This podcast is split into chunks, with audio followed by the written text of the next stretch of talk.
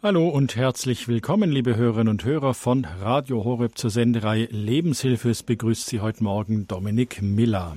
Jetzt, wie war das denn bei Ihnen?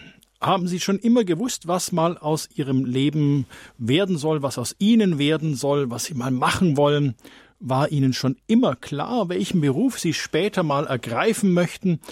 Oder gab es da gar keine Diskussion? Ihre Eltern haben bestimmt, wo Sie in die Lehre gehen oder welchen Studiengang Sie wählen und damit basta.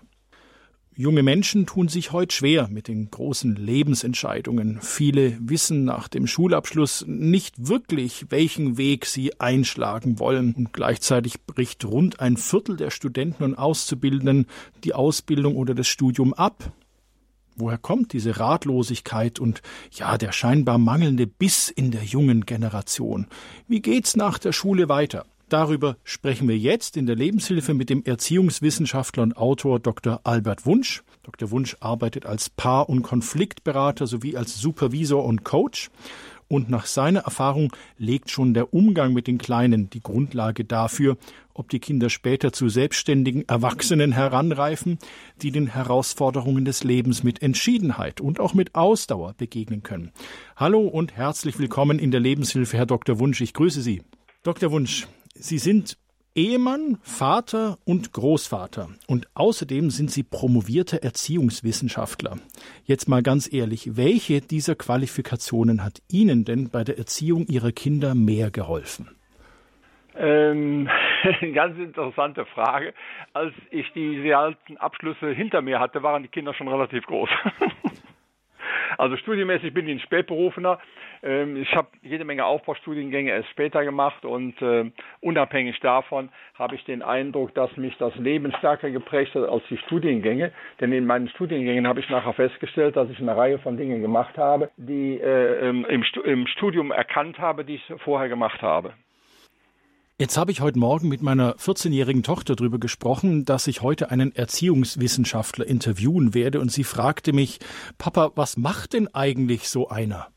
Die Frage gebe ich jetzt einfach mal weiter an Sie, Dr. Wunsch. Okay, ich gebe erstmal eine Antwort für die Tochter. Frühstücken wie die anderen, zur Toilette gehen wie die anderen und so weiter, alles Mögliche wie die anderen. Nein, ein Erziehungswissenschaftler ist eine Basisausbildung, die für ganz viele Bereiche eine Bedeutung hat. Das kann also einmal sein, ähm, im wissenschaftlichen Bereich, Hochschullehrer, das kann sein in einer Beratungsstelle, das kann sein bei einem Verlag.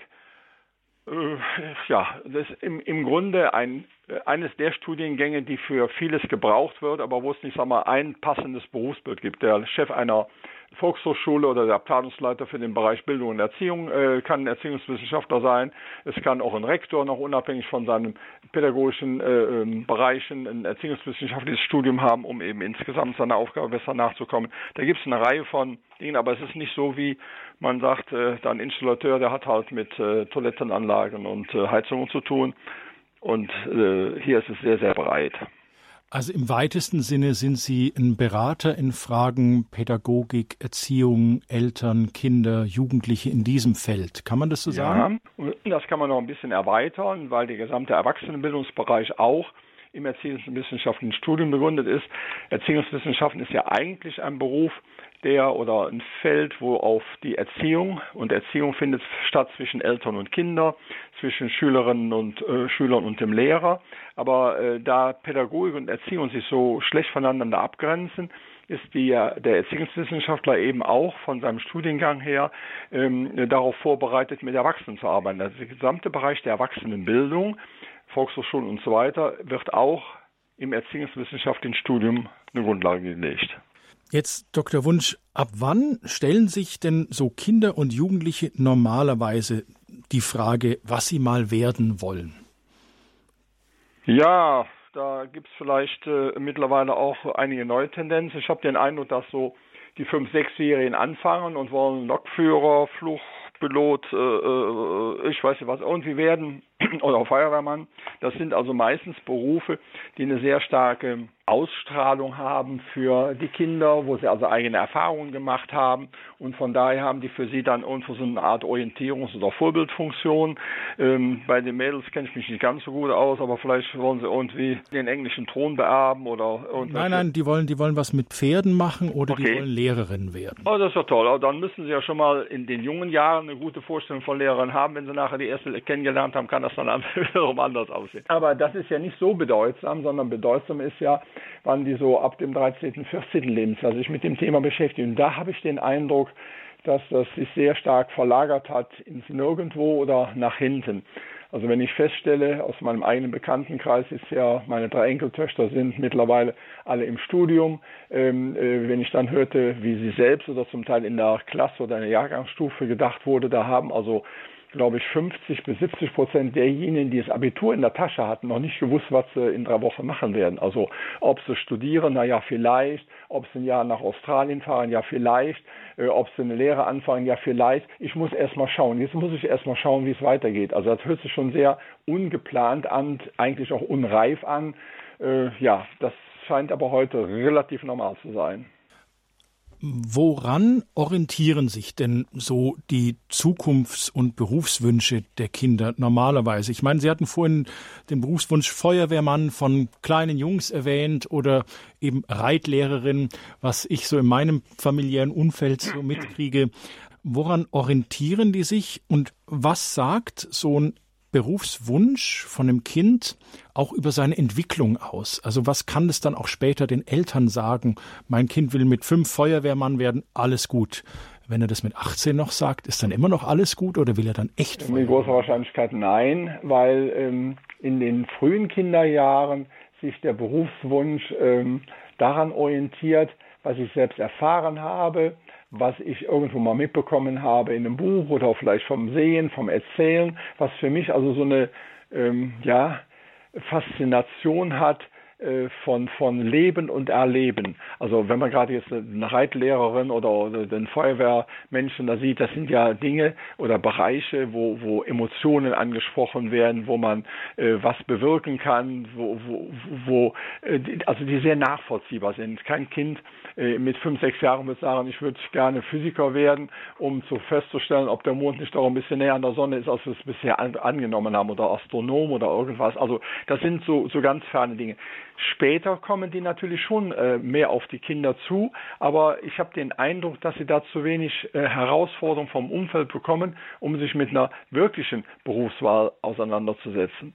Zusätzlich sind Berufswünsche und Wahlvorgänge nur begrenzte freie Wahlvorgänge, weil viele sich an dem orientieren, was um sie herum gelebt wird. Also äh, auf dem Land äh, ich, äh, lerne ich andere Berufe kennen als in der Stadt in einer Familie mit einem großen Freundeskreis lerne ich andere äh, Berufe kennen, als äh, äh ja, wenn, wenn meine Mutter äh, ein Single-Dasein lebt, als Alleinerziehende und, und kaum Freunde hat.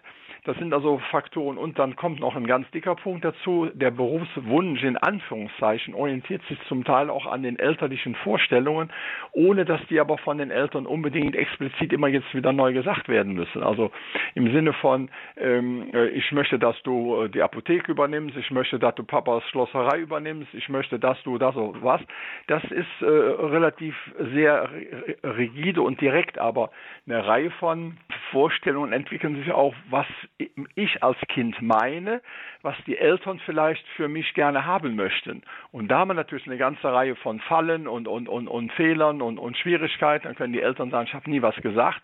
Aber wenn äh, irgendwo so der, der, der elterliche Wunsch ist, dass das Kind eine akademische Ausbildung macht, weil man selber keine gemacht hat, so eine Ausgleichsvorstellung und so. Die Kinder spüren ganz, ganz viel und da gibt es also ganz viele Beispiele aus der Literatur, wo sich Kinder äh, eigentlich an dem orientiert haben, was die Eltern wohl hätten einem vorschlagen können. So. Und dann sind wir natürlich mitten im Problem drin, dass das natürlich Kinderrelevanz für das Kind hat, auf dem Hintergrund seines Eigenseins, auf dem Hintergrund seiner Fähigkeiten vielleicht auch auf dem Hintergrund der wirtschaftlichen Situation, die wir haben. Denn wenn äh, alle Menschen in meinem Umfeld herum Schafzüchter in Irland sind und äh, ich mich dann auch dafür entscheide, kann das sein, den Familienbetrieb zu übernehmen, dass das eine gute Sache ist. Aber wenn ich durch Zufall in der Hauptstadt lebe, kann ich mit dem Beruf wenig anfangen.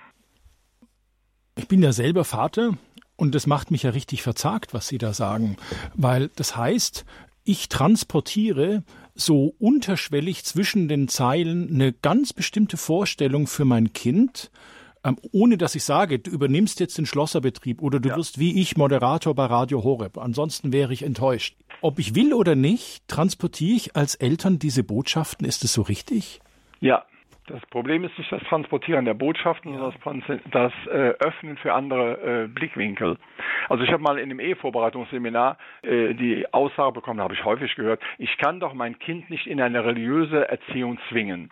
Ah, ich zwinge, wer kommt dann auf die, ja, aber gut, wenn ich das jetzt sehr intensiv vorlebe, dann ist es ja so ähnlich wie Zwang und dann wächst das Kind ja in diese Richtung rein. Das kann ich so im religiösen Bereich nicht machen. Da ich grundsätzlich in solchen Situationen auf die Fragesteller erstmal eingehe und sage, ja, guter Gedanke, ja, okay.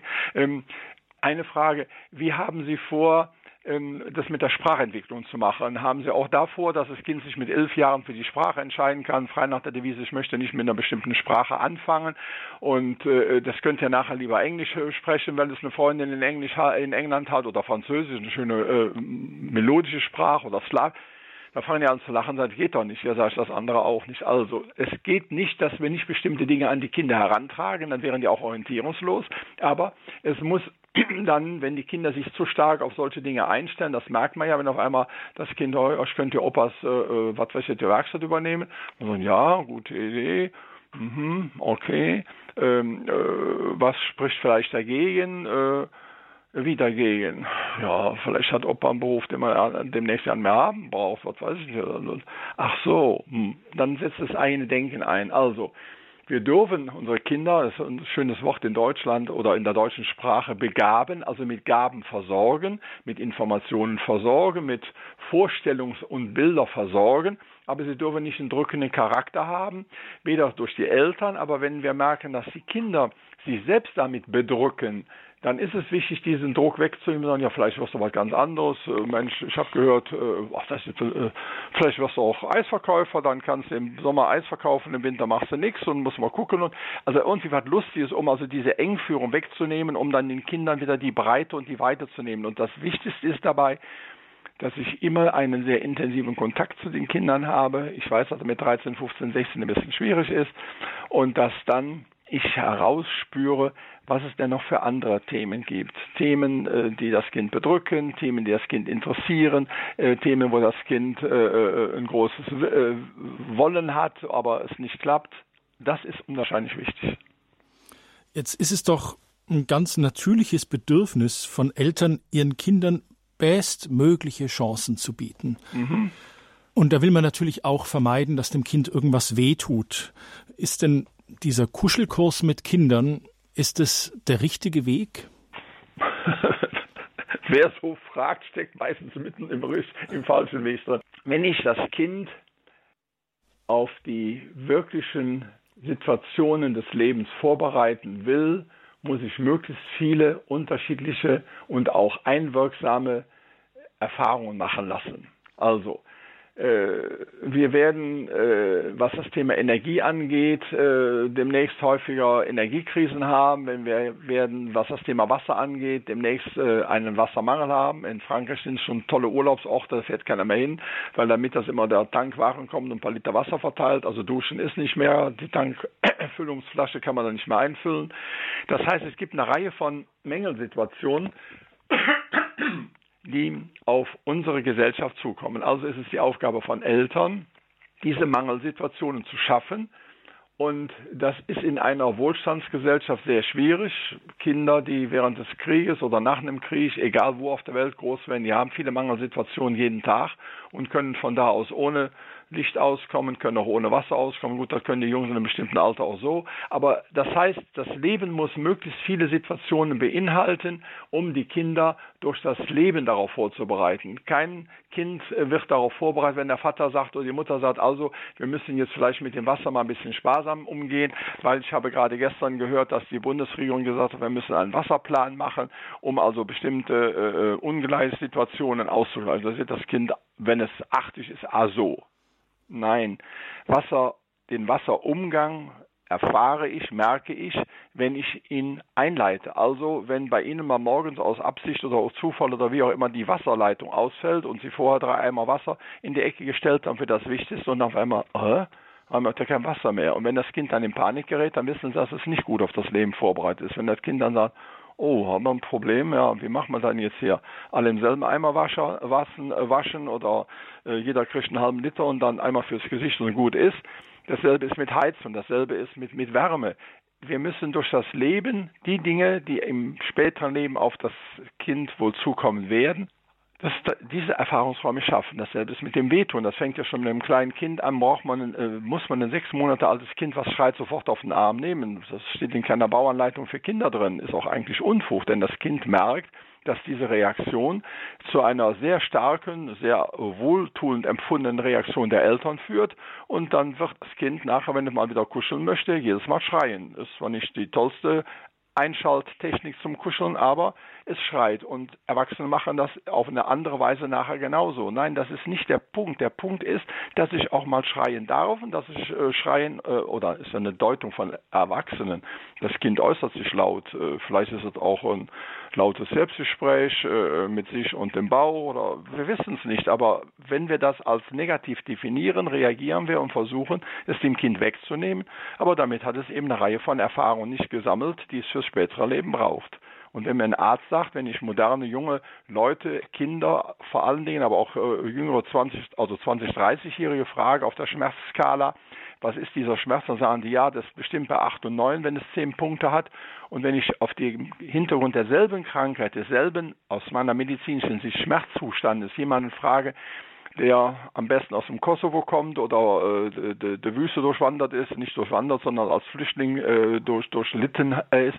Und man fragt ihn, der sagt, ja, so zwei bis drei wird es schon sein, Fleisch, manchmal drei. Das heißt, derselbe Schmerz wird von unterschiedlichen Menschen ganz unterschiedlich beurteilt auf dem Hintergrund der eigenen Erfahrungswerte.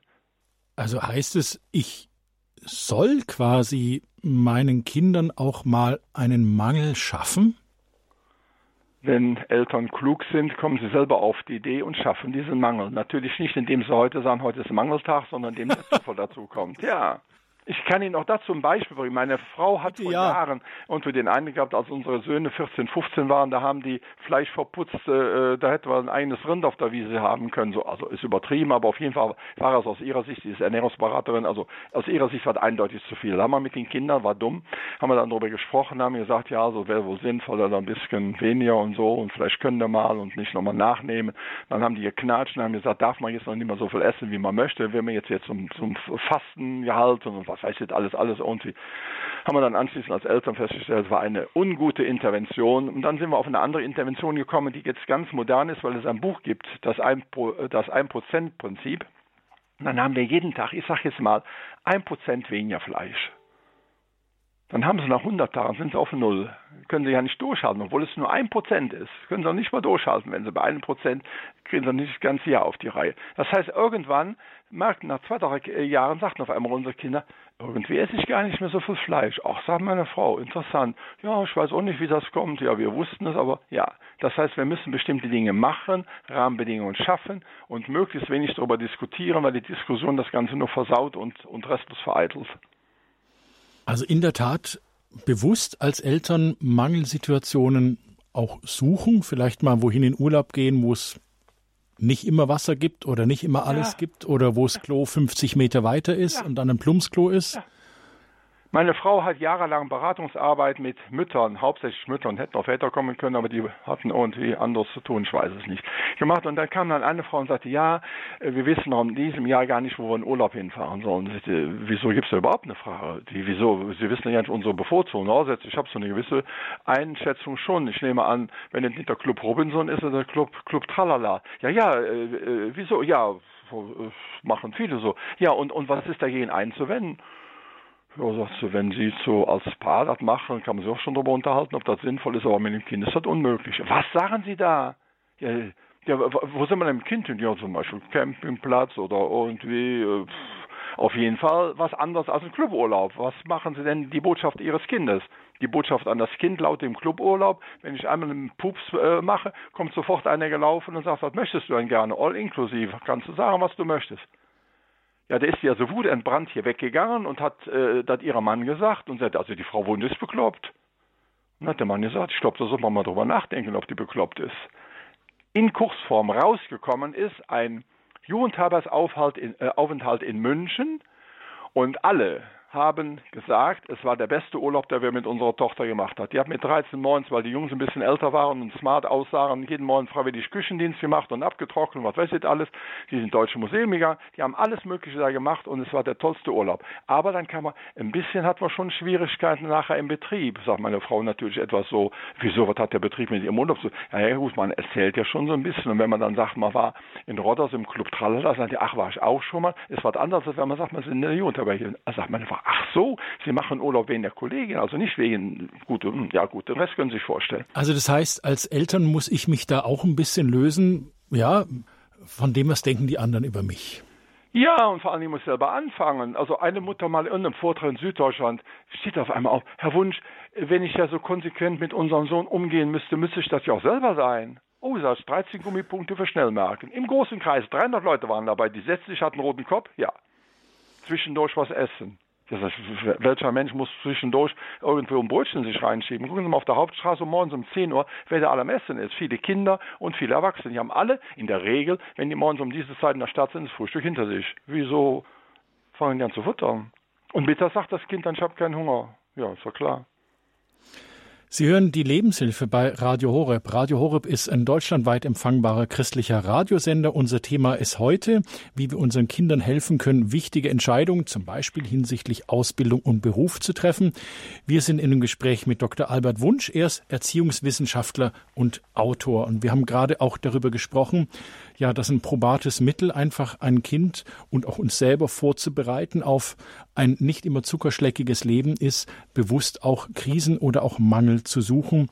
Als Beispiel hat Dr. Wunsch den Cluburlaub im Club sowieso genannt, im Gegensatz zu einem entbehrungsreichen Campingurlaub mit Insekten und ähm, hohen Temperaturen und weit entfernten Toilettenanlagen. Dr. Wunsch, jetzt haben wir ja die sogenannte Corona-Krise hinter uns und alle sagen, dass es was mit uns gemacht hat, äh, dass die Therapeutenpraxen voll sind, insbesondere mit Kindern und Jugendlichen. Stellen Sie irgendwie in Ihrer Praxis fest, was sich hinsichtlich so Perspektiven von Kindern und Jugendlichen, gibt es da einen Unterschied von vor Corona und nach Corona oder nicht wirklich messbar? Schwierig messbar aber wenn Kinder stärker das hätten vorher leben dürfen, ich sage mal bewusst, was ich eben angesprochen mhm. habe, dann wäre auch das Thema Corona nicht so einwirksam gewesen oder so nachteilig gewesen. Es gibt eine ganze Reihe von Menschen, die haben im, zum Thema Corona gesagt, ja, doof, bescheiden, das und das geht nicht mehr, dann ist es jetzt mal so. Mhm.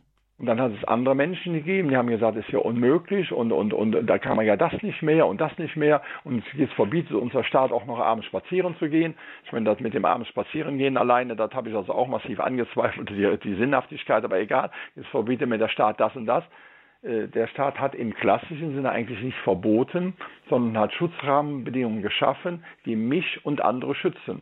Und äh, eine gewisse Selbstüberheblichkeit steckt in vielen Köpfen unserer modernen Menschen drin. Also haben die natürlich gesagt, ich lasse mir vom Staat nicht sagen. Es sei denn, er sagt mir, die Steuern fallen weg. Dann ist das, oh, das war aber ein toller Staat. Aber ich möchte nochmal, ja, äh, ich möchte aber noch vorher nochmal auf eine Denkschleife zurückkommen, die Sie ja. eben selber eingebracht haben und in der Sie sich, äh, in der Sie und jede Menge andere Hörerinnen und Hörer sich auch sehr wahrscheinlich befinden. Mangelsituation schaffen, dann kam der Campingurlaub, ein entbehrungsreicher Urlaub mit Mücken und, und weitem Klogang. Das war ein, oder ein Campingurlaub ist kann ich unter dem Sismund des Entbehrungsreichtums, ah, das ist interessant, der Reichtum wird dahinter, also zwischen der Entbehrung sehen und des Reichtums sehen ein Campingurlaub, ein Urlaub in einer Jugendherberge hat den Reichtum, viel mehr miteinander zu machen und nicht so sehr auf das ganze Ambiente rundherum zu schauen, viel natürlicher zu sein, näher mit den Menschen zu sein. Der klassische Cluburlaub, da geht das Kind morgens irgendwo in so einem Club angeboten, die Eltern machen ihr Ding. Aber im Campingplatz, da gehört soziales Lernen dazu, da gehört Rücksichtnahme dazu, äh, da gehören eine Reihe von Dienstleistungen und äh, Handlungen dazu, die man selber organisieren muss. Und das sind wertvolle Erfahrungen Erfahrungen. Und wenn ich jetzt mitbekomme, dass es Menschen hier aus unserem Bereich gibt, die jetzt hier äh, zwei, fünf, acht Monate in Deutschland gelebt haben aus der Ukraine und jetzt zurückgehen und dann frage ich, wie lebt ihr? Ja, wir haben einen kleinen Brunnen im Garten, der hat Gott sei Dank noch Grundwasser. Toilette kann man äh, zur Not auch darauf verzichten, dass sich so zu Hause warm hinzusetzen. Also ich bin auf jeden Fall lieber in meinem kleinen Haus in der Ukraine als hier. Ja, da muss man sich vorstellen, das würde kein Mensch, der, der, der hier groß geworden ist, sagen, weil er das nie erlebt hat. Und, und die Leute haben da nicht äh, sich bewusst für den Mangel entschieden, sondern sie haben sich für das entschieden, was ihnen unterm Strich irgendwo angenehmer, wohl oder sonst was ist und nehmen damit natürlich eine Reihe von Mangelsituationen in Kauf. Und viele der Mangelsituationen, die wir haben oder meinen, dass wir haben, sind eigentlich gar keine Mangelsituationen, sind nur andere Situationen, die gleichzeitig eben auch jede Menge neue Impulse beinhalten. Denn Corona hat unter anderem auch gebracht, dass man am Abend äh, nicht äh, alle vor der Glotze saß, sondern weil dort irgendwann an, an der Nase rauskam, sondern sich als Familie wieder zusammengefunden hat. Corona hat gebracht, dass Gesellschaftsspiele äh, und, und, Gruppenspiele wieder aktuell wurden. Corona hat zu, zur Folge gehabt, dass man mit den Großeltern einen pfleglicheren Umgang hatte und mehr überlegen überlegen muss, was kann ich denen vorbeibringen, was können die uns. Also das heißt, es hat das Feeling ein ganzes Stück erweitert. Und wenn ich jetzt nochmal auf Radio Horeb als christlichen Sender zurückkomme, wir haben vergessen, dass die Mangelzeiten uns als Christenmenschen durch zwei Fastenzeiten ins Herz gelegt werden. Da hat der Jahresrhythmus schon für vorgesorgt, also zweimal eine Mangelzeit. Im Frühjahr, in der Folge von Karneval, bis äh, zum Osterfest und im Winter den fast ganzen Dezember Mangelzeit und, äh, auch äh, die Muslime haben eine Mangelzeit und eigentlich haben alle äh, oder der Buddhismus schafft Mangelzeiten, indem man sich in innere Einkehr begibt. Jetzt kann ich sagen wir mal auch den Rückzug von Jesus in, in der Wüste kann ich als äh, äh, äh, was weiß ich jetzt hier, selbstkasteiendes Unternehmen betrachten. Ich kann sie auch, weil ich selbst mal mit meiner Frau für acht Tage durch die Sahara gewandert bin, nicht alleine, sondern mit einer Gruppe, kann ich auch sagen, das ist eine unwahrscheinlich tolle Erfahrung. Dieser Mangel, der uns darauf konzentriert, wiederum ein Feeling dafür zu entwickeln, für zwischenmenschliche Dinge, für innere Stimme für, wir haben uns erschrocken, als wir nach acht Tagen in der Sahara auf einmal einen LKW hörten. Wir haben das nicht gesehen, dass ein LKW war. Wir haben gedacht, da kommt ein Panzer angefahren. Wir, wir saßen alle da und, und, und, und waren erstarrt und wunderten uns nur, dass unser, unser Guide lacht. Ja, der hat jedes Mal das Schauspiel mitbekommen. Das heißt, nach acht Tagen Ruhe ist ein normaler LKW für uns wie ein Panzer gewesen. Und nach so viel Ruhe kriegt man auf einmal mit, dass kleine, was weiß ich, äh, Tiere, die in der Wüste leben, dass die Geräusche von sich wir nie hören. Das heißt, ich habe ja auch eine, durch den Mangel eine Fülle, das ist tolle Wortkombination, durch den Mangel zur Fülle, um dann mit wieder erfüllter durchs Leben gehen zu können. Und das verbauen wir unseren Kindern, indem sie nicht den Mangel erfahren haben. Sie hören Radio Horeb mit der Sendereihe Lebenshilfe. Unser Thema heute, wie wir unseren Kindern helfen können, wichtige Entscheidungen zu treffen. Zugeschaltet ist uns Dr. Albert Wunsch. Er ist Erziehungswissenschaftler und Autor. Und jetzt hören uns ja sicher die einen oder anderen Eltern zu, vielleicht auch Kinder. Jeder war ja mal Kind. Unsere Fragen an Sie wären die, wie war denn das bei Ihnen selbst mit Ihrer Berufswahl? Haben Ihnen die Eltern Unterstützung gewährt? Haben Sie Mangel erfahren und sagen Sie, wie Dr. Wunsch, Sie haben aus dem Mangel heraus eine neue Fülle kennengelernt? Und wie machen Sie das mit Ihren eigenen Kindern und Hand aufs Herz? Haben Sie vielleicht Erfolg damit? Das würde uns alles interessieren. Bringen Sie sich ein in unsere Sendung. Das Hörertelefon, das ist jetzt für Sie freigeschaltet. Meine Kollegin Susanne Wundrak erwartet Ihren Anruf und nimmt ihn gerne entgegen. Sie erreichen uns unter der 089 517 008 008 hier im Münchner Studio. Nochmal 089 517 008 008. Unser Thema heute Ausbildung und Beruf, wie wir unseren Kindern helfen können, wichtige Entscheidungen zu treffen. Uns würden Ihre Erfahrungen interessieren. Sie können aber auch Dr. Wunsch jederzeit Fragen stellen. Bis dahin, bisschen Musik zum Durchatmen.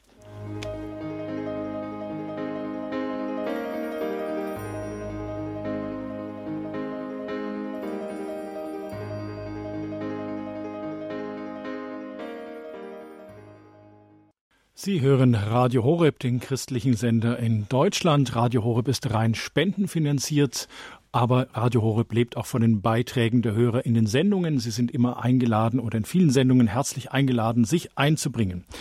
Hier bei uns geht es heute darum, wie wir unseren Kindern konkret helfen können, wichtige Lebensentscheidungen zu treffen. Gast im Studio bzw. zugeschaltet ist uns Dr. Albert Wunsch. Er ist Erziehungswissenschaftler und Autor und Therapeut. Ähm, Dr. Wunsch, jetzt gibt es ja viele Leute, die sagen, na ja, früher war das alles anders, die Jugend von heute, die ist da irgendwie weicher. Wie ist denn das jetzt mit Ihrer Erfahrung als Therapeut? Sie machen es ja nicht erst seit gestern. Ähm, sind die Jugendlichen heute äh, weniger konfliktfähig als vielleicht noch vor 10 oder 20 Jahren? Wie schätzen Sie das ein? In meinem Alter ist es schwierig, dazu eine Aussage zu machen. Auf der einen Seite habe ich eine große Fülle an Material und auf der anderen Seite hört es sich so schnell an wie die ewig gestrigen. Und dann kommen dann irgendwelche etwas bildungsorientierten Menschen und sagen, ja, der Plato hat sich schon beschwert und was weiß ich, da ja. durch die Jahrhunderte gegangen. Aber ich glaube, es gibt schon objektive äh, Vorgänge, was die Belastungsfähigkeit oder die Weisheit angeht. Ähm, es gibt auf jeden Fall einen Zusammenhang. Je härter und natürlicher die Lebensbedingungen, je stabiler sind die Menschen. Also ein Kind, was vom Lande kommt, ganz einfach in Deutschland geblieben, hat in der Regel weniger äh, Grippeinfekte, weniger äh, äh, was weiß ich, Beinschmerzen, weniger Muskelkater, weil es von Kind an eine Reihe von Dingen hat machen dürfen, ich sage bewusst jetzt machen dürfen, weil die selbstverständlich waren, als jemand, der in der Stadt wohnt. In der Stadt ist der Bewegungsdrang geringer oder die Bewegungsmöglichkeiten geringer. Also das heißt, es hat sich was verändert und wenn ich dann feststelle, dass ein Arzt mir zuletzt die Frage stellt, ein Zahnarzt, soll ich Ihnen eine Vorspritze zur Spritze geben? Ich sage, was ist das denn? Ja, wissen Sie, die, die äh, äh, Menschen sind ja doch im Zahnfleisch sehr empfindlich und wenn man eine Spritze setzt, dann tut das ja doch schon mal was weh und dann geben wir erstmal eine kleine Spritze, die dann also den Schmerz des Spritze einstellt. Dann habe ich gedacht, wo bin ich hier? Äh, äh, das heißt, ich habe den Eindruck, wir, wir, wir werden auch immer weicher gemacht wenn ich in einer Zimmertemperatur von 20 und 22 Grad lebe, am besten 24 Grad, dann ist natürlich 16 Grad oder 18 Grad nicht hinnehmbar. Das heißt, wir haben eine Reihe von Voraussetzungen grundsätzlich in Wohlstandsgesellschaften, die ähm, äh, nicht so gut auf das Leben vorbereiten wie eben Mangelsituationen. Das ist also sicherlich so. Der zweite Punkt ist, ähm, dass ich den Eindruck habe, dass wir auch eine sehr zaudernde Gesellschaft geworden sind. Das heißt, dass wir Jugendliche auch kaum noch ähm, Entscheidungen treffen lassen, äh, weil wir Sorge haben, das könnte dann eine ungute Entscheidung sein. Das kann ja sein, dass eine Entscheidung eine ungute ist, aber auch da muss ein Kind ja lernen, dass die Folgen von unguten Entscheidungen genauso ähm, äh, wichtig sind äh, für das Gute wie die äh, wie das gute Ergebnis für für das Schlechte. Also ich muss von Kindern erwarten können, dass sie relativ früh Entscheidungen treffen und wenn sie die nicht treffen können, dann muss ich das üben. Und äh, auch da zum Beispiel aus, aus meiner Arbeit, eine Mutter kommt und sagt, ja, unser Kind kann sich nicht entscheiden und was ist alles.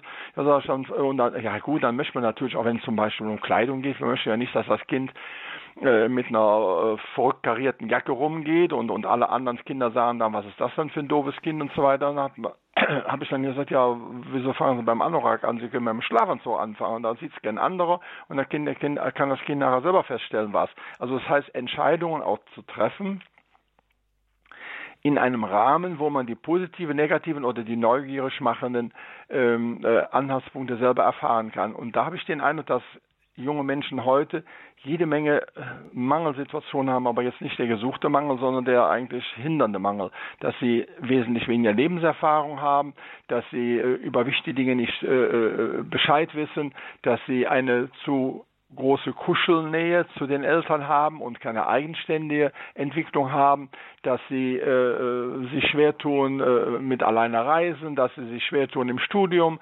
Äh, also äh, heute gehen jede Menge Eltern zum, zum, äh, zur Uni und fragen nach dem Wohlbefinden ihrer Kinder. In, in Freiburg hat man zuletzt im Sta ein ganzes Stadium anmieten müssen, damit die Eltern dabei waren zur Immatrikulationsfeier. Also da, da ist auf der einen Seite hat der Staat das Eintrittsalter des Jugendlichen in die Erwachsenenwelt von 21 auf 18 reduziert. Und auf der anderen Seite sind die 18-Jährigen ja in, in vielen Bereichen viel unterentwickelter als vor 20, 30, 50 Jahren. Jetzt begrüße ich die erste Hörerin in der Leitung, Frau Lehmann, bitte. Willkommen in der Lebenshilfe. Ich grüße Sie. Ja, grüß Gott. Ich habe ähm, zum Beispiel immer wieder eine Riesenfreude, wenn ich den Herrn sehe, der in der fünften oder sechsten Generation Schornsteinfeger ist, ja. Gut, wenn dann auch noch ein Pater angelaufen kommt und ähm, da sind ja dann die, also dass das so klappt, ja. Also früher waren ja die allermeisten Menschen in der Landwirtschaft tätig und diese Möglichkeit, sich zu entscheiden, da kann man ja auch leicht hinten runterfallen. Man studiert dann sehr lange und findet dann hoffentlich doch noch irgendeinen Weg, möglicherweise, aber wo ich auch sehr deutlich zugehört habe, war diese Frage der Unbelastbarkeit. Das ist ja, das würde dann bedeuten, dass äh, ja, dass man sich vielleicht nicht überfordert bei der Berufswahl. Dieser, dieser übertriebene Ehrgeiz dann auch äh, von Eltern oder anderen Situationen. Äh, kann das sein? Ich habe den Eindruck, Hallo? dass da eine ganze Reihe äh, von Dingen äh, angesprochen worden sind. Also einmal bleibe ich beim Schornsteinfeger in der fünften Generation. Das kann eine ungute Familiengeschichte mit sich bringen, so nach der Devise, eine andere Entscheidung hast du gar nicht, wie viele Landwirte ja auch äh, oder Kinder in der Landwirtschaft glauben, keine andere Entscheidung treffen zu können, als den Elter, dass einer oder eine den elterlichen Hof übernimmt. Äh, das kann aber auch äh, sein, dass man in so einer einfachen Welt eines Handwerkers noch eine ganz andere äh, Beziehung zum Beruf hat. Vom Ursprung her hat der Beruf die Aufgabe, einerseits den Erwerb des Lebens zu finanzieren und zum Zweiten ein bestimmtes Teil in die Gesellschaft einzubringen, was ich nicht selber machen kann und mir also praktisch kaufen muss. Je, je mehr ich selbstständig bin, also ein Bauer ist schon wesentlich selbstständiger in seinem Handeln in der Familie als viele andere äh, Berufe, als vielleicht ein, ein, ein Computertechniker. Wenn aber der Beruf immer mehr zum Selbstverwirklichungszielgedanken wird, dann ist es schwierig. Dann passt der Schornsteinfeger nicht rein, der Bauer erst recht nicht oder viele andere Berufe auch. Also wir müssen einfach nochmal zur Kenntnis nehmen, dass Berufe nicht Selbstverwirklichung sein muss oder sein kann, sondern Erwerbsgrundlage für das Leben zu meistern. Und da haben heute ganz viele junge Leute ein Problem mit, die müssen also irgendwelche Traumberufe haben und wenn dann nicht der, wenn der Traumberuf gut ist, aber der Chef ist kein traumhafter oder ein traumatischer, dann geht das auch wiederum nicht und dann will man ganz viel Freizeit haben. Das Geld soll aber trotzdem pünktlich sein. Also da hat sich das Verständnis, was ein Beruf hat, dass ein Beruf eigentlich ein Vertrag ist. Ich bringe Kraft und Zeit ein und der andere bringt mir dafür Geld und mit dem Geld kann ich mir das kaufen, was ich durch eigene Kraft und eigene Zeit nicht erreichen kann.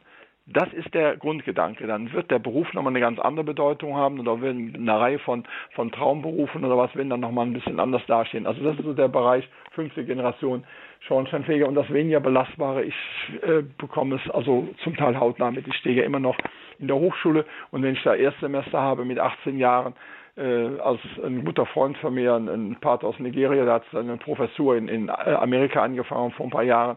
Und das Erste, was er mir schrieb, sagte, Albert, es sind Kinder, die mit 18 Jahren oder mit 20 Jahren in der Hochschule ankommen. Es sind Kinder. Ich sehe das zum großen Teil ähnlich. Vielen Dank an die Frau Lehmann für Ihren Impuls und die Anregungen. Dankeschön und einen herzlichen Gruß.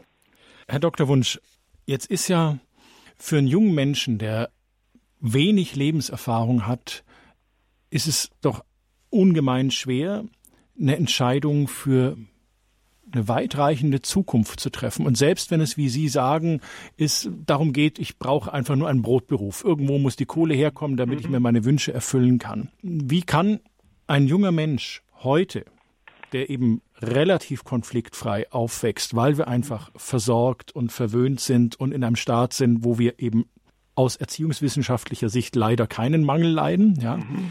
Ähm, wie kann der trotzdem irgendwie da zu einer guten Entscheidung kommen?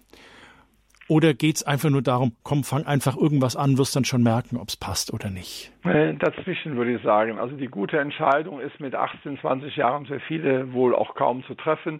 Äh, wenn man sich vorstellt, vor 50 Jahren hat jemand äh, bei einem großen Betrieb, was weiß ich, Bayer Leverkusen, BASF oder sonst was angefangen, weil der Großvater auch schon da war und dann hat man auch gewusst, wenn man da mit 15 oder 20 anfängt, nach dem Studium, dass man da auch in die Rente geht. Da hat sich ja unwahrscheinlich viel verändert. Mhm. Also von daher mit, mit richtig und falsch schwierig. Aber es gibt eine andere äh, Erfahrung. Je häufiger Kinder in dem Alter bis zum 18., 20. Lebensjahr die Erfahrung gemacht haben, dass wenn es links nicht geht, es rechts klappen könnte, dass wenn es nicht unter äh, äh, was geht, dann geht es drüber. Also mich hat mal ein äh, junger Mensch fasziniert, der hat irgendwie auf einem Olympiatreppchen gestanden, ein Amerikaner in irgendeiner Sportdisziplin. Ich habe das vergessen, aber ich habe mitbekommen, der sagt, ich kam aus der Bronx. Das ist also so die Gegend äh, in, in New York, wo man nicht so ganz gerne wohnt oder wo es eine Reihe von rustikalen äh, Sozialbezügen untereinander gibt. Heute nennt man sowas sozialer Brennpunkt. Ganz genau, darf man den äh, New Yorkern aber sehr wahrscheinlich nicht antun. Egal, auf jeden Fall sagt er, ich habe unwahrscheinlich viele Mauern erlebt. Mauern von Menschen, Mauern von Möglichkeiten und so weiter. Und ich habe immer geschaut, als erstes kann ich über die Mauer drunter, äh, drüber klettern, geht nicht. Kann ich eine Leiter nehmen, kann ich drunter, kann ich drum laufen. Um also zu merken, es gibt zwar Mauern, aber ich habe auch gelernt, mit Mauern umzugehen oder mit Grenzen umzugehen. Und je stärker Menschen lernen, mit Begrenzungen, mit, auch mit eigenen Begrenzungen umzugehen, mit inneren Begrenzungen umzugehen, je flexibler werden ja nachher dann, okay, geht da so nicht, geht. Ich merke das selber, wenn ich also einem äh, Studenten sage, das geht nicht, sagt er, oh, ärgerlich der kommt zum Teil nicht auf die Idee zu sagen, aber Herr Wunsch, wie könnte es denn gehen? Gut, jetzt kann ich sagen, da habe ich auch lange Zeit für brauchen müssen, um also mit Behörden, die mir sagten, das geht nicht, dann zu sagen, also okay, habe ich jetzt gehört und so. Gibt es jemanden in Ihrem Hause, der mir vielleicht einen Weg sagen könnte, die er denn gehen könnte? Und das Verrückte ist, dass wenn man diesen Gedanken selber hat, auf einmal die anderen auf andere Ideen bringt. Auf den Berufs bezogen. Wir leben in einer Gesellschaft, wo man mit 40 noch ein Studium aufnehmen kann, wo ein 65-Jähriger zuletzt in, in äh, Düsseldorf, ein Bekannter von mir, ein Promostudium aufgenommen hat und in einem Bereich promoviert wurde, äh, was noch ein großen Forschungsbeitrag war. Das heißt, es war nicht irgendwie mal so, so, ein, so, ein, äh, so ein Lustfach, wo einer dann sagt, das habe ich früher nicht geschafft, jetzt will ich noch machen. Also wo wirklich hier Dinge bis ins hohe Alter. Der Nobelpreis für Physik ist vor drei, vier Jahren an drei Wissenschaftler weltweit gegangen, einer in Amerika, einer in Deutschland, glaube ich, und einer in Japan. Der jüngste war 76, der ältere war 86 und der älteste war 94. Und der 94-Jährige ging jeden Tag in New York in die Hochschule und hatte sein normales Pensum. Das heißt also, wir können bis ins hohe Alter Dinge ändern, Dinge verändern, Dinge neu machen. Und wir haben in, Neu in ist doch schon in Neues, in Neues auch, in Deutschland ein Bildungssystem, wo man fast alles machen kann. Also ich würde immer, wenn ein junger Mensch Fragen hat, sagen, mach als erstes eine ganz normale Berufsausbildung. Wenn er dann hochgeht und sagt, ja gut, wenn er hochgeht, dann muss jetzt eine Alternative sein. Ansonsten machst du eine Berufsausbildung, drei Jahre, kannst du immer noch Abitur machen. Denn die meisten Jungs auf jeden Fall hängen mit 15, 16 in der Schule restlos durch und es wäre für die eine Wohltat, wenn die mit der mittleren Reife aus der Schule gehen würden, eine Berufsausbildung machen würden und anschließend haben die durch die Berufsausbildung eine große Erdung und können dann ihr Studium besser absolvieren und haben gleichzeitig eine Grundlage zu wissen, ob nun Physik besser ist oder Chemie besser ist oder Verpackungsmanagement besser ist, Veranstaltungsmanagement, egal, gibt jede Menge Berufe. Also das heißt, diese Befangenheit, ich muss den Beruf wählen, rausnehmen und sagen, ich wähle erstmal einen und dann kann ich das noch 23 Mal während des Lebens verändern. Und äh, äh, diejenigen, die in irgendwelcher Garage im Silicon Valley äh, angefangen haben, was zu machen, die haben sich nie als äh, junge Leute äh, äh, darum Gedanken gemacht, ob man mal einen Computer erfinden kann oder sowas. Die haben einfach irgendwie was gemacht und sind damit groß geworden. Und diese Freiheit, diese innere Freiheit, die brauchen die jungen Menschen. Dafür brauchen sie aber ein Trainingsfeld innerhalb der Familie, wo solche Dinge auch eingeübt werden. Und wenn der Vater äh, am besten Beamter ist und äh, mit 20 Jahren den höheren Dienst äh, bei einer Verwaltung angefangen hat, dann ist das nicht das ideale Feld, die ideale Projektionsfläche für ein Kind zu sagen, aha, so sieht Berufsleben aus. Da wäre also jemand, der äh, eine Familie auf jeden Fall, wo mindestens fünf oder, oder acht sehr schattierungsreiche Berufe sind, von Künstler bis zum äh, Forscher, bis zum äh, normalen Handwerker, bis zum äh, äh, Lehrberuf, also wo viel da ist, dann das Kind die Erfahrung macht, okay, alle leben, alle machen das, und der eine macht mehr gut, der andere macht weniger gut, der andere macht glücklicher, der andere weniger glücklich, um diese Freiheit zu haben und dann hat man eben auch eine größere Möglichkeit, auch mal eine falsche Entscheidung zu treffen. Eltern haben ein großes Bedürfnis, ihre Kinder vor falschen Entscheidungen zu äh, bewahren. Das ist Unfug. Wir können sie vor vielen Entscheidungen nicht bewahren, sondern wir sollten die falsche Entscheidung, wenn die gerade die Entscheidung ist, Heroin zu nehmen oder sowas, sollten wir begleiten und dann eben auch sagen, ja, und dann auch nicht, ist nicht so schlimm, sondern ja, und was hast du jetzt aus dieser Entscheidung gelernt? Was hast du daraus gelernt, wenn man mit 15 ohne Mofa-Führerschein mit dem Freund eine Tour macht? Was hast du gelernt? Ja, dass ich mir jetzt den Führerschein verbaut habe, kriege ich es ein Jahr später. Ja, ist doch eine gute Lehrsituation besser. Du hast das gelernt als diese Dramaturgie oder das Dramatische rausnehmen und, den, und die nüchternen Erfahrungswerte stärker nutzen. Das ist das, was wir unseren Kindern mitgeben können. Jetzt bin ich gespannt auf die Frau Epple aus Karlsruhe. Ich grüße Sie. Willkommen in der Lebenshilfe, Frau Epple. Ja, hallo, guten Tag. Ja, ich möchte einfach noch eine Anmerkung dazu geben, dass doch dieses ganze, dieser ganze Prozess, dass das eigentlich kein gesunder, ja, so ein, kein gesunder Abnabelungsprozess mehr äh, stattfindet zwischen Kinder und Eltern. Also ich habe immer das Gefühl, dass die Eltern so die ihre Kinder als Besitz ansehen und dadurch dann einfach auch äh, alles abnehmen. Äh, fängt ja schon im Kleinkindalter an oder in der Schul äh, in der Grundschule. Und äh, ja das zieht sich dann durch. Und letztendlich ist es aber dann doch so, dass ähm, die Kinder ja so unselbstständig werden in allen Bereichen. Und ich weiß nicht, was in den Eltern ihren Köpfen vor sich geht, die müssten doch auch mal dran denken, wenn sie die Kinder nicht mehr so begleiten können wie jetzt 50, sage ich mal, oder 40, 50 als Eltern, äh, ähm, dass sie dann ihren Kindern gar nichts Gutes tun damit. Ja, äh, herzlichen Dank für diesen sehr treffenden Beitrag. Ähm, ja, Kinder habe es zuletzt mal in einem großen Interview im, in der Zeitschrift Spiel äh, angesprochen. Kinder werden von vielen Eltern als Projekt angesehen. Also das erste Projekt ist äh, für vielen der Beruf, dann ist das nächste Projekt eine Partnerschaft, das nächste Projekt ist ein, ein, ein oder toller Beruf, dann Partnerschaft, dann ein Haus und irgendwann kommt das nächste Projekt ist dann ein Kind. Und Projekte, die werden projektartig geplant und die möchte man natürlich auch präsentieren. Das Haus möchte man präsentieren den Geschäftsfreunden und wenn es drei Quadratmeter größer ist und der Wasserhahn äh, in Gold ist, ist natürlich mehr zu präsentieren, als wenn das ein bisschen anders wäre. Und wenn die Kinder auf eine gute Schule gehen und schön achtig sind und, und, äh, und wir nicht auffallen, also im Grunde angepasste Duckmäuser sind, dann sind die besser zu präsentieren, als wenn die eigenständig sind und so weiter. Die Kinder werden von den Eltern im Grunde oft missbraucht die Eltern haben oft in ihrer Elternbeziehung äh, oder in ihrer Partnerschaftsbeziehung kaum noch äh, äh, eine Lebendigkeit und in dem Augenblick ähm, haben die wenn die Kinder groß werden, auf einmal merken die ein Loch. Also der Pampers muss ich nicht mehr kaufen, zur Schule muss ich nicht mehr hingehen, äh, weil, weil irgendwelche Konferenzen anstehen. Und dann sind die Kinder auf einmal 18, dann sind die auf einmal groß und dann kommt eine, eine, ein großes Loch auf die Eltern zu. Dann wissen die ja nicht mehr, worüber man redet, worüber man streitet, was sein soll an diesem Punkt habe ich das Buch äh, verfasst, Boxenstopp für Paare, nach, frei nach der Devise, wenn die Eltern sich da nichts mehr zu sagen haben, sollten sie mal schauen, dass wir auch eine Zeit schon gelebt haben, als die Kinder noch nicht da waren und sich nicht auf die Kinder konzentriert haben. Insoweit sind viele Eltern, die verkrampfen sich auf die Kinder, weil es für sie eine, eine Bestätigung ist. Die Mutter sagt mir dann, aber Herr Wunsch, äh, das, das bisschen Wäsche macht doch nichts und dann kaufe ich meine Tochter ein. Wo ist da, ist das was Böses? Nee, sag ich, böse ist das nicht, es ist nur Unfug. Ja, äh, was ist da, wieso soll das Unfug sein? Das, äh, meine Tochter freut sich. Ja, sag weil die verwöhnt wird.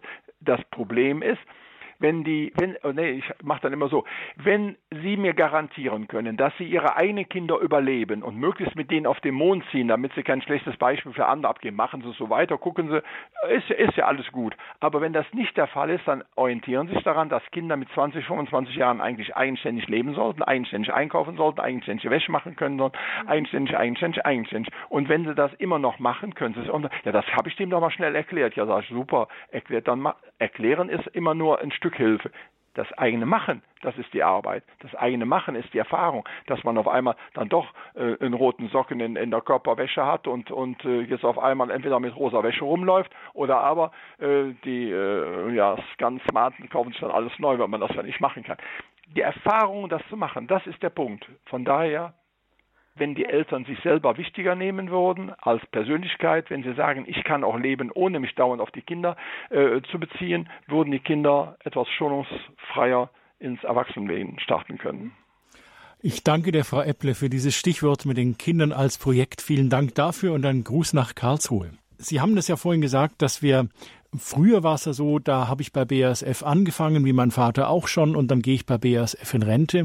Die heutigen, die Berufswirklichkeit sieht ja heute anders aus. Keiner macht eigentlich mehr das, was er studiert hat. Sie haben auch selber erwähnt von Freunden und Bekannten, die auch noch im hohen Alter sagen, ich fange hier ein Studium an, ich mache was ganz anderes.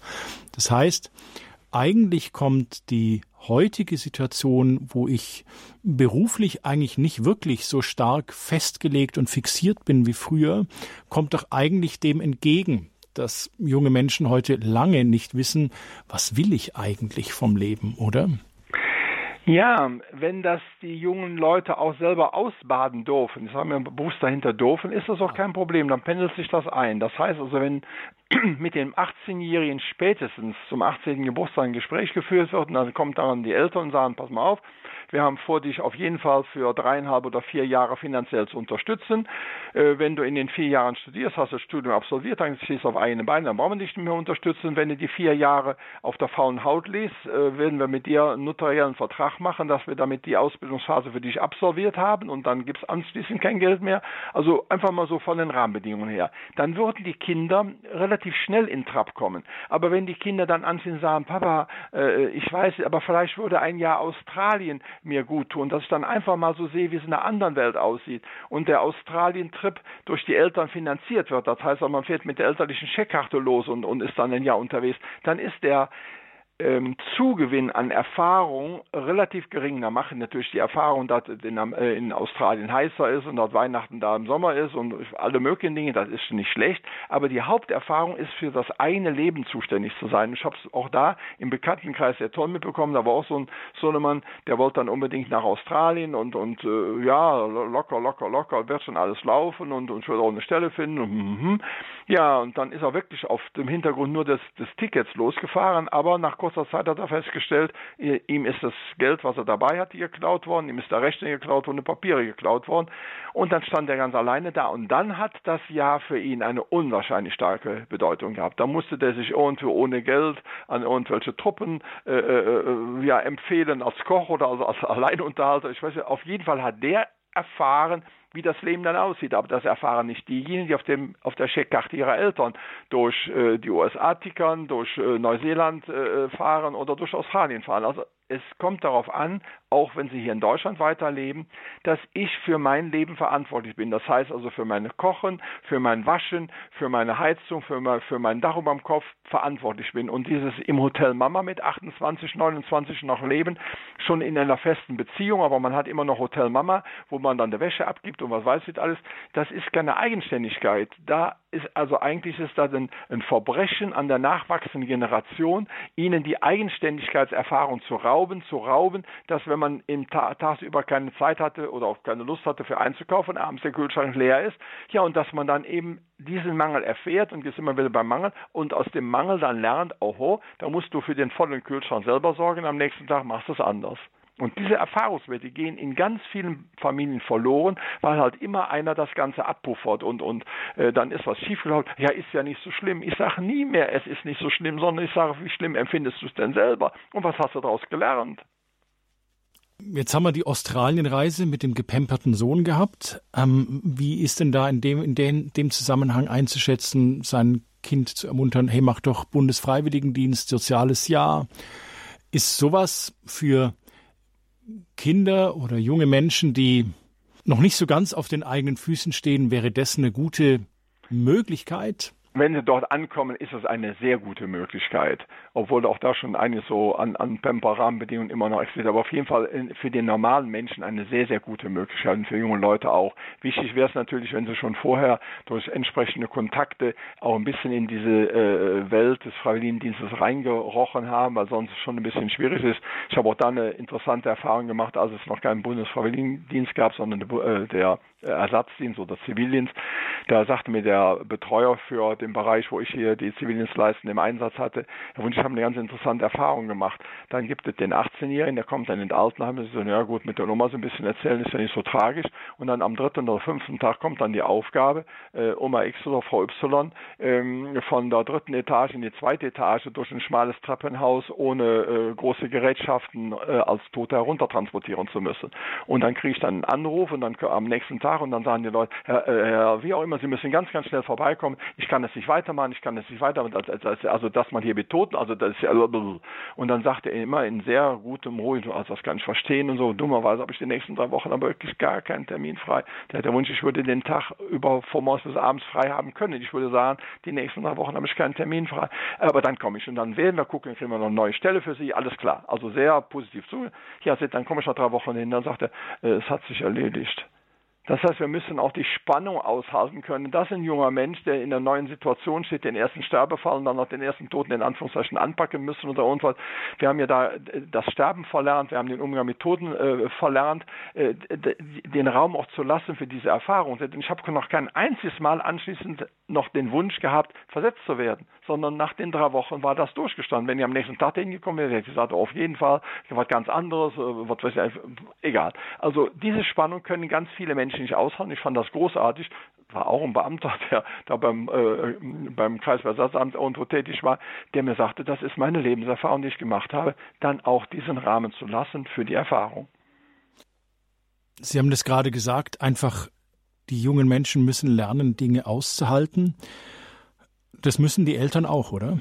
Ja, und die Eltern sind diejenigen, die die Ersten sind, die es aushalten müssen. Und okay. auch dazu kann ich Ihnen äh, eine Story aus der eigenen Familie sagen. Als unser 18-jähriger Sohn, äh, äh, Freundin äh, und dann jeden Abend 12, 1 Uhr kam er nach Hause, also schon noch heute Zeiten gut, aber oder, oder 11 oder um 10, auf jeden Fall. Irgendwann sagt meine Frau, jetzt sage ich ihm, so geht das nicht, das ist, das geht ja gegen seine äh, Gesundheit und, und er ist in der Ausbildung und das geht doch nicht, das geht doch. Und dann habe ich ihn festgehalten und habe gesagt, komm heute irgendwo vielleicht äh, morgen. Zwei Tage später habe ich zu meiner Frau gesagt, ich sage, heute gehe ich runter. Ich sage ihm, das geht so nicht. Und was weiß ich, hat sie mich festgehalten. Hat gesagt, hm, äh, tief durchatmen, äh, vielleicht wird es nicht. Und dann kam er auf einmal drei Tage später und sagte, mein Lehrmeister hat mir gesagt, Junge, äh, hast du dein Bett verkauft? Hat ich gesagt, wieso? Ja, du kommst hier morgen zu müde an und wenn du dann irgendwo, wenn ich nicht aufpasse, dann bist du in der Ecke fast am Schlafen. So geht das also nicht. Dann habe ich mit meiner Freundin gesprochen, habe gesagt, wir müssen das ändern. Wir müssen jetzt irgendwo drei oder vier Tage in, in der Woche sehen wir uns nicht und so weiter haben wir beide gesagt, oh wie toll, da war sie nicht interveniert haben, nicht irgendwie ein blödes Theater gemacht haben, wir hätten zwar für die Kinder gemacht. Nein, er hat selber erfahren das und dann sind natürlich Rahmenbedingungen wie in diesem Fall ein Lehrmeister eine unwahrscheinlich wichtige Hilfe, weil der dreimal mehr zählt, als wenn Vater oder Mutter was sagen. Aushalten ist eine der Hauptaufgaben, ich mache schon mal einen ganz dicken Sprung, und wenn die Mutter das Aushalten der Wehen nicht hinnehmen wollte und sich stattdessen einen Kaiserschnitt gewünscht hat, Heute sind in Deutschland die Hälfte bis zwei Drittel der Kaiserschnitte nicht medizinisch bedingt, sondern ich sag mal allgemein durch andere Faktoren bedingt. Dann wird sie auch nicht aushalten können, dem sechs Wochen alten Kind nicht sofort hinzuspringen. Der wird sie nicht aushalten können, wenn das dreijährige Kind auf die Nase gefallen ist, das Kind mal erst zu gucken, was überhaupt passiert ist. Dann wird sie nicht aushalten können, das ist, das ist, das ist, das ist, das ist und dann eben auch mit 18 nicht aushalten können, das. Das heißt also viel Hausaufgaben für uns Eltern eigentlich. Ja, und ich habe jetzt wieder eine, Beratung, die fängt morgen an, wo die Eltern angerufen haben, dort achteinhalbjährige Kind tyrannisiert die Eltern, macht jede Menge Mist und so weiter. Und sie wollten jetzt mit dem Kind hier vorbeikommen. Ich sage, also, was soll ich denn mit dem Kind?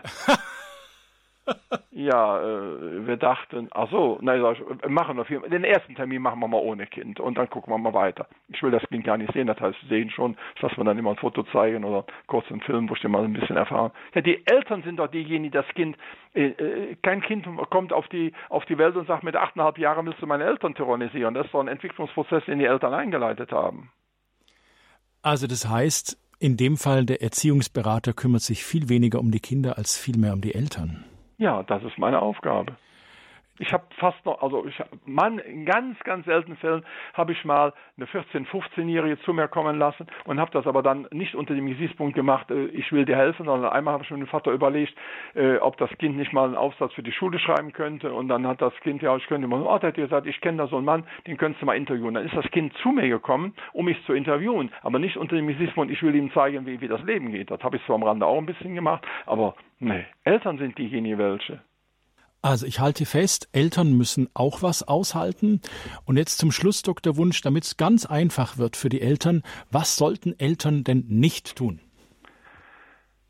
Was ganz weit zurückliegendes. Als unser erstes Kind unterwegs war, sagt meine Frau auf einmal meine Frau, wir müssen was tun. Wir sind demnächst Eltern. Da habe ich gesagt, ja, biologisch haben wir ja schon einiges getan. Was, was meinst du denn? Ja, wir müssen irgendwo einen Kurs reingehen. Ich hatte eine erziehungswissenschaftliche Stunde hinter mir. Ich habe gesagt, wie einen Kurs gehen? Wir sind beide in den Kurs gegangen und der Kurs hieß Kindererziehung ist Selbsterziehung. Und vor zwei Jahren habe ich einen Beitrag in der äh, österreichischen Zeitung gegeben. Management heißt Selbstmanagement. Wenn ich mich nicht selbst managen kann, kann ich kein Unternehmen managen. Wenn ich nicht als Eltern selber gelernt habe, mit bestimmten Mangelsituationen umzugehen, auszuhalten und so weiter, kann es bei meinem Kind nicht möglich sein. Kindererziehung ist Selbsterziehung. Dr. Wunsch, ich danke Ihnen für die knappen Worte am Schluss. Danke an unsere Hörerinnen, die sich eingebracht haben in die Sendung. Vielen Dank. Und Dr. Wunsch, alles Gute für Sie. Hat riesig Spaß gemacht. Ein Gruß nach Neuss. Okay, ein Gruß an alle Hörerinnen und Hörer und packen Sie es an. Ja, wir packen es an. Dankeschön. Okay. Liebe Hörerinnen und Hörer von Radio Horror, wenn Sie den Dr. Wunsch nochmal hören wollen und nachts nicht schlafen können, weil Sie auf Ihre Kinder warten, weil die noch auf Tour sind, dann können Sie die Lebenshilfe heute um 23 Uhr in der Wiederholung nochmal hören. Oder Sie können sich die Sendung im Internet als Podcast von unserer Website herunterladen, www.horeb.org und Dort ist auch ähm, Hintergrundinformation zu dieser Sendung für Sie ähm, zu haben. Bei dem Info-Button auf www.horeb.org sind einige Bücher, Bücher von Dr. Wunsch ähm, vorgeschlagen und auch ein Link dorthin. Sie können sich auch die Sendung als Podcast herunterladen von der, WW, von der Website www.horeb.org oder auch Sie bestellen sich diese Sendung als CD beim Radio Horeb CD-Dienst unter der 08328 921 120 können sich kostenlos eine CD von dieser Sendung bestellen und kostenlos ist mein Stichwort. Radio Horeb ist rein spendenfinanziert. Wir freuen uns über Ihren Beitrag als Hörer, entweder als Anruf oder über eine Spende, das wäre ganz fein. Hier bei uns geht's weiter um 11.15 Uhr im Programm. Es verabschiedet sich Dominik Miller. Behüt Sie alle Gott.